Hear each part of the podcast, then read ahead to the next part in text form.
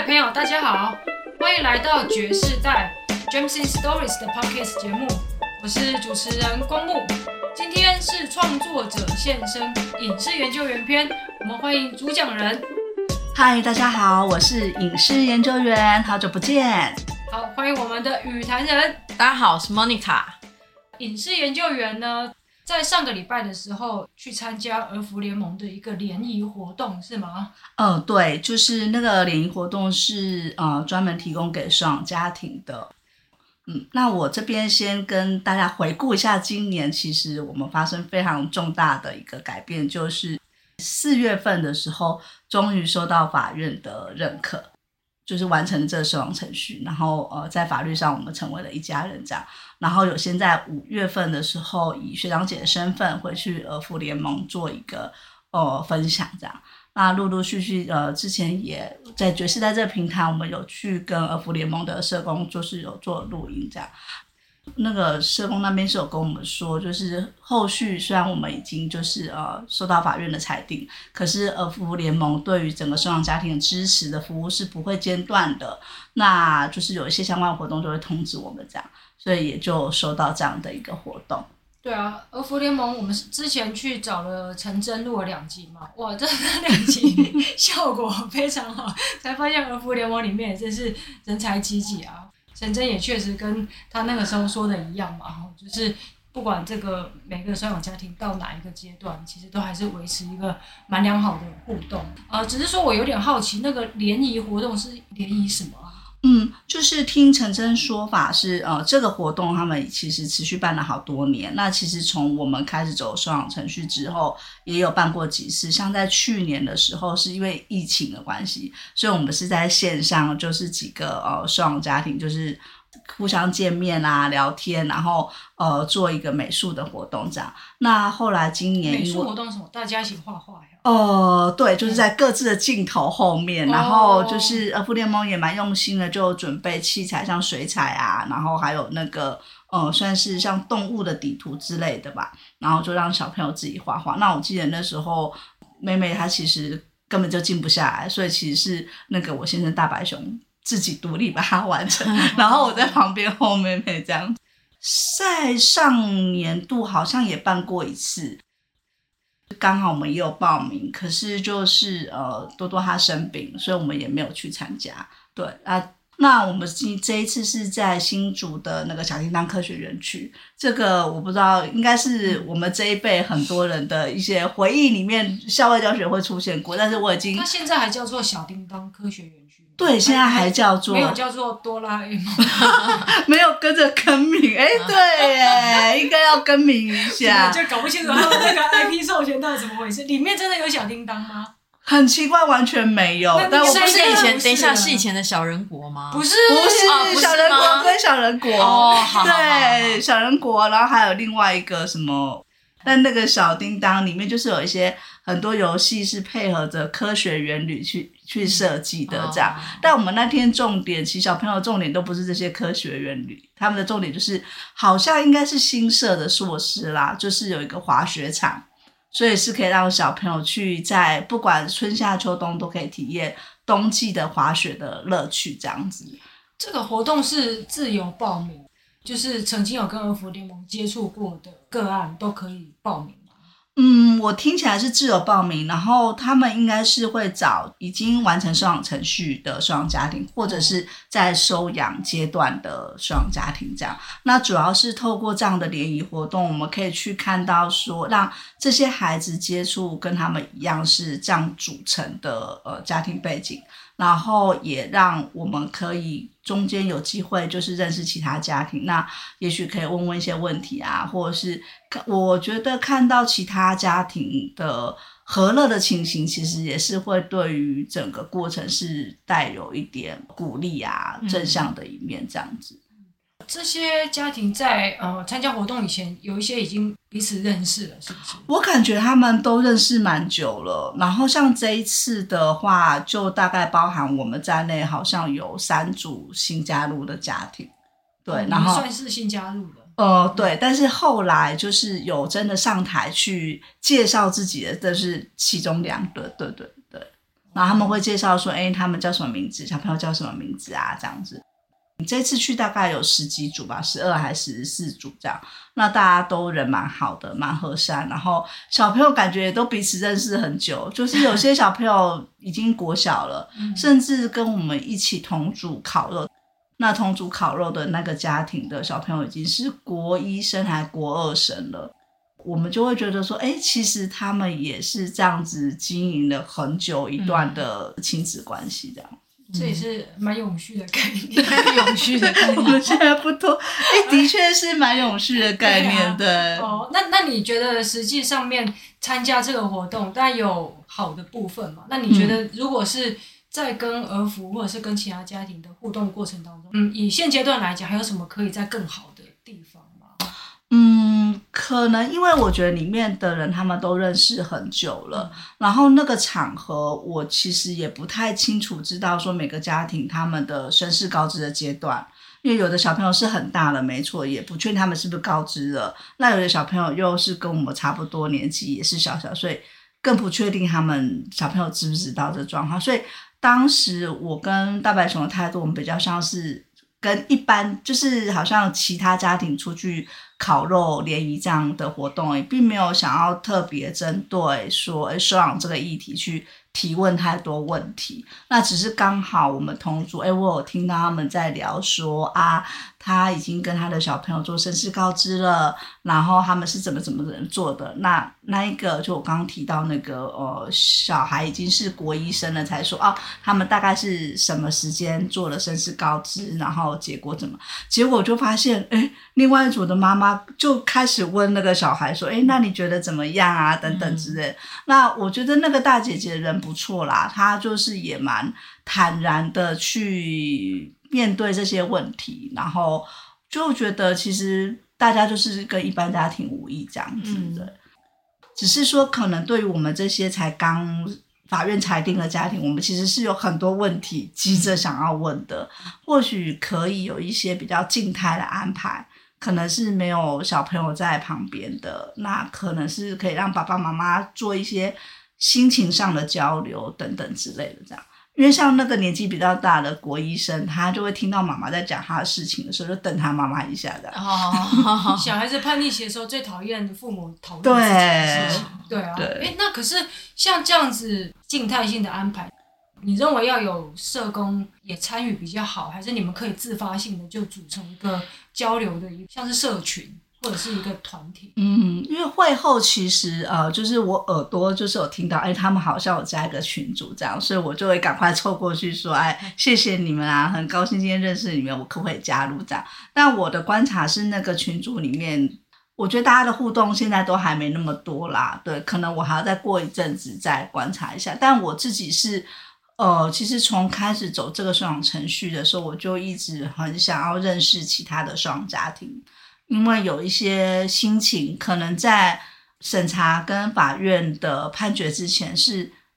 不太方便跟社工讲太多，或者是你会担心你讲了社工会有什么样的想法，所以在那个当下就会希望，如果我认识其他双家庭的话，或许可以聊聊他们的心路历程，就像我们回儿福联盟分享那样子，只是就一直没有机会。那最近是刚好在脸书上，我有找到一个这样的社团。那就有加进去，这样只是说这样的社团性质，因为毕竟大家还是会担心各自外泄等等之类的。那我觉得，除非你有特别是私讯某些人，那不然其实还是比较流于，就是有点像论坛那样，就是你有什么问题你就问之类的这样。所以对于呃其他收养家庭的认识，基本上不是一个这么容易就能够去认识到的社群吗？我觉得就会跟。比如认识幼稚园的其他家长，或是学校小孩的家长，那种社群相比下来困难比较多，嗯、因为感觉大家也不是呃，我加入那个演书社群之后，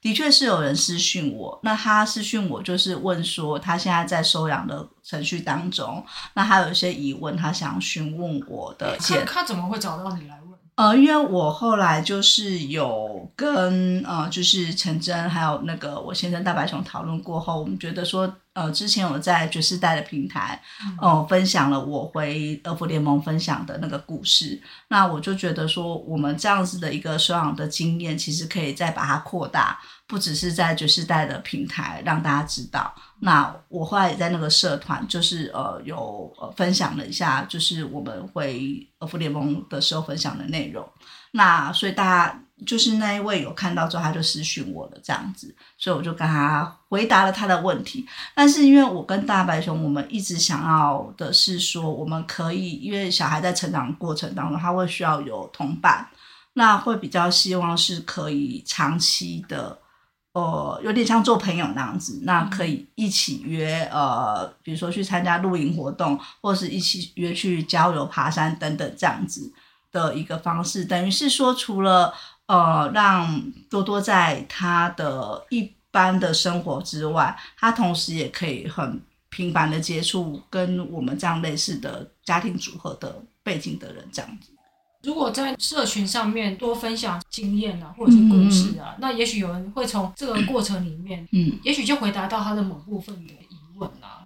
嗯，对。然后我也会，我其实算是蛮鸡婆的那种个性，就是我现在看到那个社群里面有人发问问题的时候，我就会就我觉得我可以回答，不一定是我个人经验，可能是我对于这个收养过程的想法或制度，比如说。嗯，之前就有一位，他还在决定他要不要走这收养流程，然后他还在填他的收养申请资料，就是包含了收养的期待。那他就会问大家说：“哎，你们当时的期待是女生、男生是几岁？然后呃等等之类的。”那我就会想到说，我当时我跟大白熊我们在填那个也是我们的出发点。不是说我们真正想要的是跟什么样的小孩在一起，我们的出发点的想法是什么样的期待是委员比较容易通过的，嗯、对。然后我就我就想说，嗯，可是等我们走过这个流程，我们知道实际的状况不是这个样子，所以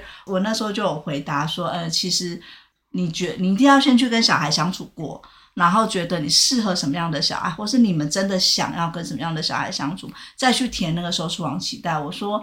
会不会最后没合得到，或是没合不到，审查通过不通过，其实跟你的期待可能有关系，但是也许不是那么相关。对，就是类似这种情况。那或者是曾经也有看到有人在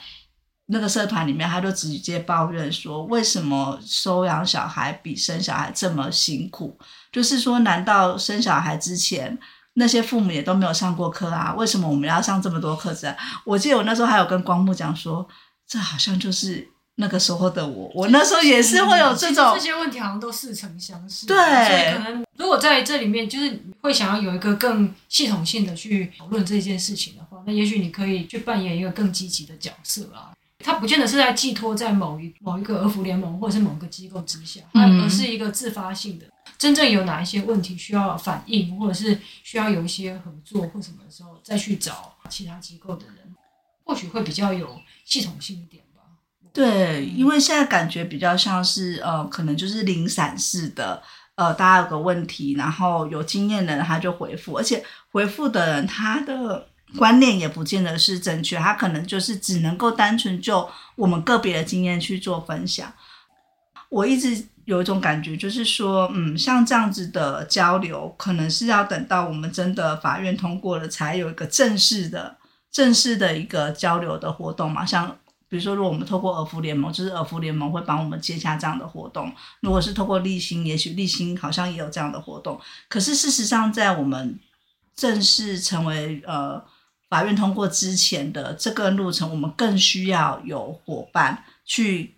大家去交流一些，不管是资讯或是一些观念的厘清，甚至是心情的支持。因为最近也看到有一个案例，是他其实很努力，他跟他先生很努力的，就是配合机构上课，然后或者是参加辅导活动。那当时机构都跟他说没有问题，因为他们有稍微描述了一下他们的状况，可能是。育儿经验不足啊，或者是说可能，嗯，有另外一半是没有办法，就是每天都在家里的这样。那当时的机构都跟他说是没有问题的，不会不通过。可是最后真正的结果是不通过了。其实当下他的心情是很不好的。可是像这样的状况，如果我们有一个支持的团体或者是陪伴的角色进入的话，可能会让他对于这个制度不会那么的愤世嫉俗，那也比较能够去用比较中性的立场去面对这个事实，这样子。嗯，对啊，我觉得民间的自发性的就是合作的力量，我觉得也许在不同的阶段里面，它能够发挥的协助更大。比如说，你收养的人他遇到了很多心情的问题，他可能会考量到交流的那个对象，如果是儿福联盟里或者是立信人，他可能很多不方便去谈的。然后这个时候，他可能更需要的是其他的人一些支持部分，或是一些意见回馈。对，但而且这样子听起来的话，似乎这那个部分的。那个力量好像还没有很系统性的形成，是不是？对，而且这个交流社团其实也是其中一位收养人，他大概也才成立可能不到五年。他说他那时候就是他在整个生活过程，他感到孤立无援，然后他先写他自己的部落格。那他发现到说跟他有相似的感受的人其实是有的，但他只写部落格可能没有办法那么快，因为不见得每个人都搜寻到他的部落格看得到，所以他就成立了这个脸书的社团这样子。那我其实就我我有留言说，我觉得蛮可惜，就是我是到了整个走完收养流程才发现到这个脸书的社团。因为里面其实他们会回馈一些当时像我最在意的法院到底会问什么，然后怎么样才会通过。我觉得如果在那个当下我就发现到这个社团，也许我不会那么焦虑啦，就是因为你知道是有人可以去聊这些事情的。人很多吗？里面加入社团的人蛮多，应该有，我记得也有快到一千人。哇，但是蛮多的。呃，里面有很多还是属于那种。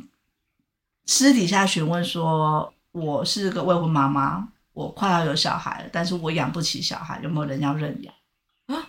之类这样的讯息在流通。那我觉得这是一件很可怕的事情，嗯，因为呃，我们时常不只是我，就是包含了当时成立这个社团的版主，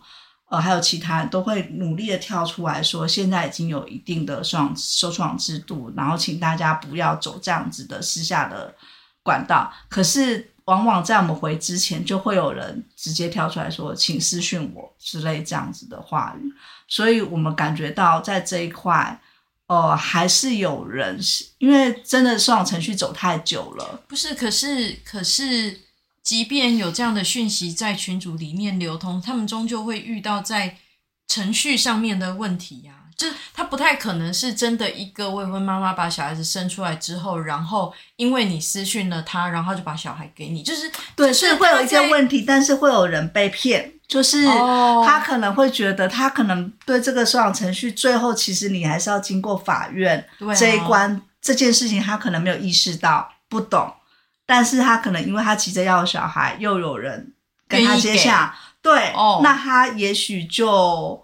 就他们就达成交易了，但是他事后可能才知道，其实你的小孩要有真实的身份，你还是要经过法院来管，对啊，对，你还是要，你还是要去接受一些课程之类的，但他可能在现阶段是不知道的。那有这个儿福机构在执行一个正式的出养收养的程序，可是有没有一种情况是未婚妈妈或者是已婚，她生了小孩，但是基于一些情况，她没有办法养他？那有没有可能就真的叫做过继，或者是早些年代不是有类似过继或什么？对，他他跳过了法律程序，我并不是鼓励这个，我的意思是说，是有这样子的情况吗？嗯，先讲早先是可以这样做，但是我记得在民国八，二零一二年还是一四年，就是有。定个法律说，你最终最终就是要法院的那一关，所以你前面不管你私底下怎么交易，嗯、你的小孩在法律上要有个证明，就是就是要法院。那当然我也耳闻过，就是在我走这收养过程，我很辛苦的时候，我也耳闻过某一个朋友跟我说，他又听到谁谁谁是私底下去医院。抱了个孩子，但我不知道现实能不能做，因为我觉得很狐疑。但是他们跟我说是有这样的状况发生，那我猜那个孩子的出生可能也不是真的在正统的医院体系，因为我听说我知道现在的医院体系是小孩一出生没多久，其实医院就要帮你申报的。哦，我听到的是这样，嗯、所以我当时对于那个朋友跟我讲这件事，我也很狐疑。那因为我跟大白熊的态度就是，我们想要确保我们整个家庭的稳定性，嗯、所以透过这样的程序，至少将来发生了什么纷争，我们是有儿福联盟或者是其他的，就是呃政府的机构去对去帮我们做处理。可是如果我们是透过私底下的这种谈定的话，嗯、你其实不知道对方什么时候会反悔。或者是将来有什么纠纷，其实是找不到人的。对对对。那但我也知道有很多爸爸妈妈后来因为等不及了，会去寻这样的管道。哦。那更多是直接，因为我知道现在是如果你透过血清去收养，是不用前面这么长的，哦、就是你不用去接受教育训练，嗯、你不用去接受辅导，你就是可能两方谈定之后，可是你最后还是要过法律那法律那关。可是因为法院通常。就是因为你们是有血亲的嘛，嗯、对，他通常是不太会去反对的啦，对，嗯、